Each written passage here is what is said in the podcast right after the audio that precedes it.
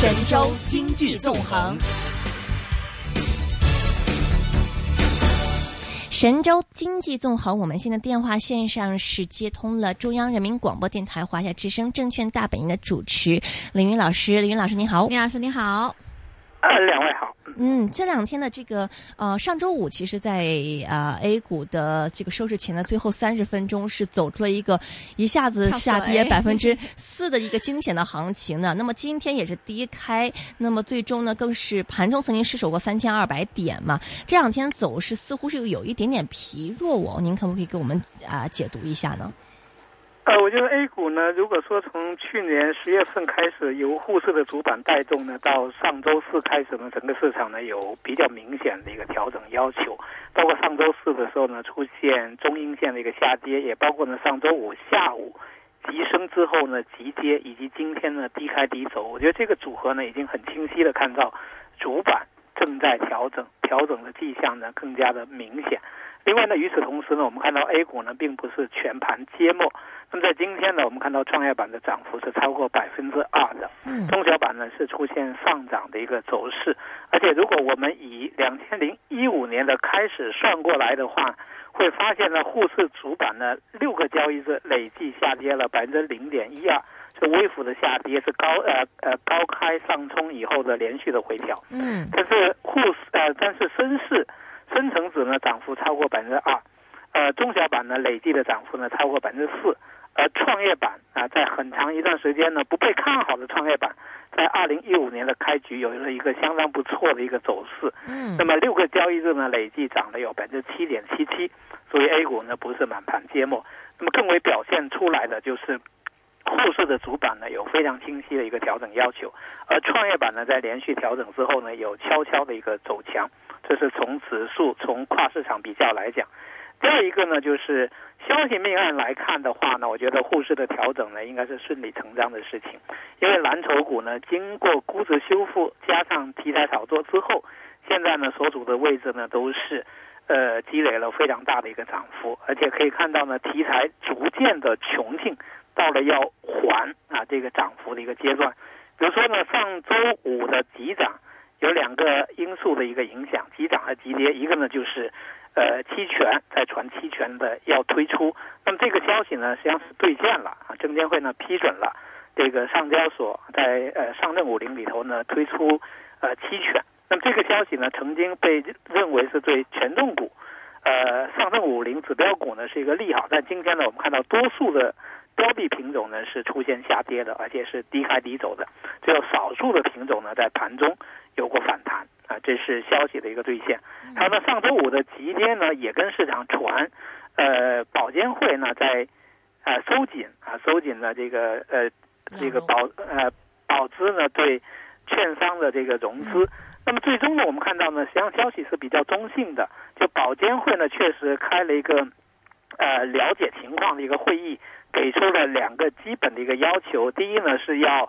加强风控啊，也就是说做是可以做的，但是要加强风控。二呢是希望保险机构呢跟大券商合作，因为大大券商呢操作上面更为规范，内部控制呢更好一点。在这个消息呢，我们可以看到呢，在今天，呃，市场呢并没有把它当做一个利好的一个消息，我觉得没有产生呢太直接的一个影响。嗯，而且从沪沪深股市呢今天的成交情况来看，明显的一个萎缩，两市合计呢只有。这个五千五百亿的一个成交水平，嗯，那么今天的这个调整呢，我觉得应该是，呃，沪市呢进入高位之后呢，这样一个表现，调整呢是非常有可能延续的。而与此同时呢，呃，A 股市场呢不是全盘调整，还是有亮点，还是呢出现资金的再次呢创造一些热点，创造一些投资机会，比如说。上一次我在节目里头讲的典型白马股，那么今天的表现呢，都还是不错的，都还是出现了逆势的一个上涨。嗯嗯，我看到有这个瑞信的分析师呢，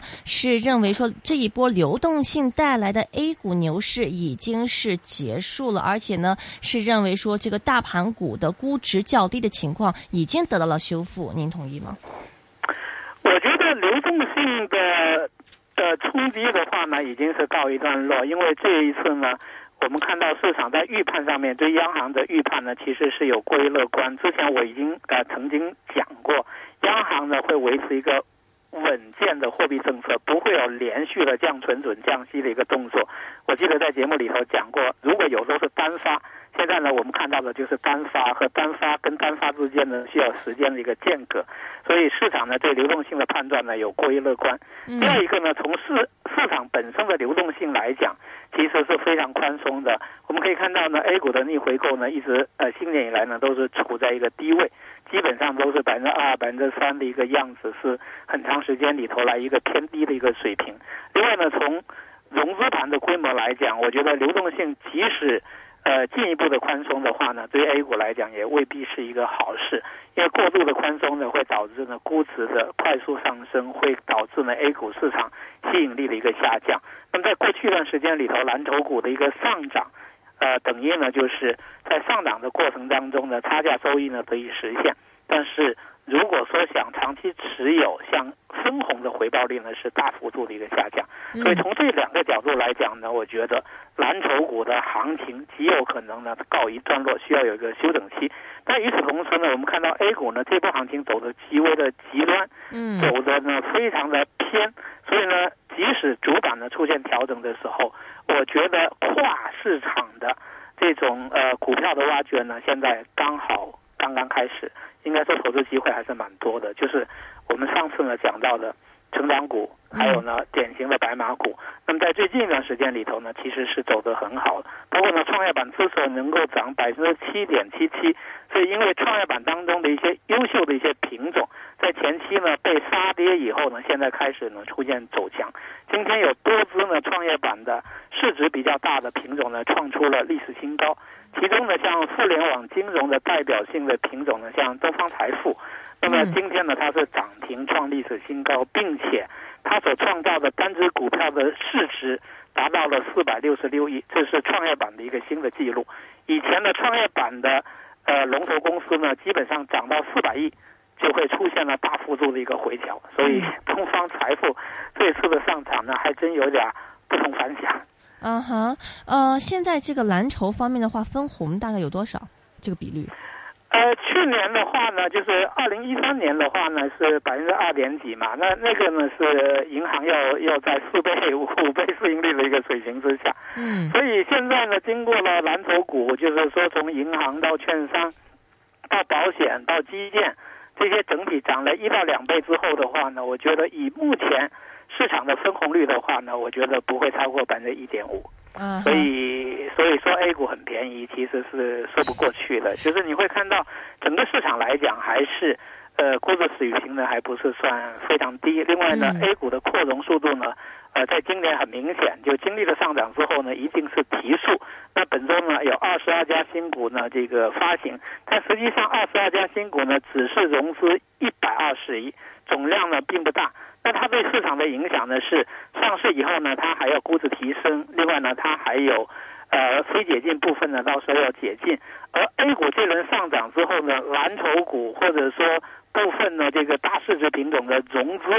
这个对市场的影响呢可能会非常大。比如说券商，券商当中呢，呃比较边缘的一支像太平洋证券，那它已经公布的十倍三的方案呢，就要融资呢一百二十亿，相当于本周呢这个。呃，新股的发行的一个规模，所以我觉得 A 股呢始终绕不过去的，就是说涨多了以后呢，会顶到呢枪口上面呢，会有融资的这个大幅度的一个退出，所以我觉得 A 股呢极有可能还是需要呢老实一点，在一个 呃某个区间里头。另外呢，从 A 股的投资来讲呢，我觉得过去一年呢经历了太多的主题投资，各种各样的主题投资呢，把很多股票远远的炒到了偏离。它自身就是不经过打扮呢，所看到的那个估值水平，嗯，我觉得这里头呢也会有很大的问题，意味着呢 A 股这轮一旦进入小调整的话，很多个股呢会被打回原形，会出现了比较大的一个呃下跌，所以我觉得在现在的话呢，投资还是要回到最基本的一个逻辑上面，就是公司呢要比较优秀，估值呢要比较合理，成长性呢要比较确定，然后呢通过。呃，相对低的买入价格和持有时间来获得呢复利收益，我觉得现在又回到这么一个时候。哎，我们现在想这个号召内地的投资者到香港来，因为我们香港这边的一些 H 股跟内地的 A 股差价差的还是蛮大的。对，现在大概是香港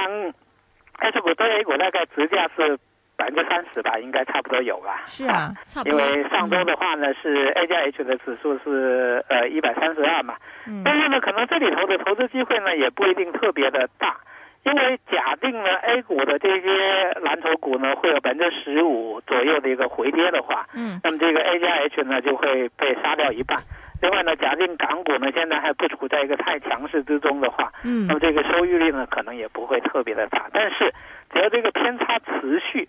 呃，估计呢最后还是会导致呢部分资金呢寻找这个到香港来投资的一个机会。嗯呃，还有的话呢，对于香港市场来讲，未来还有一个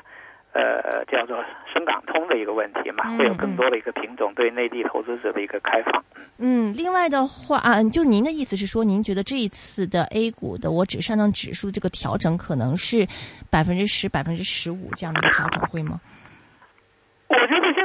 高点算下来，从上周五的二四零四到嗯。刚才就是上这个今天盘中的呃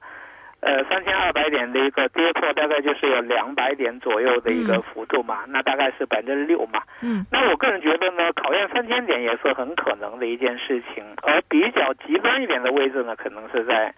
两千八百点附近吧。嗯我觉得至少呢，短期呢市场向上的空间嗯会遭遇呢层层的一个压力。嗯向下的话呢，基本上呢就是看这批蓝筹股啊整体调整的话，它的一个呃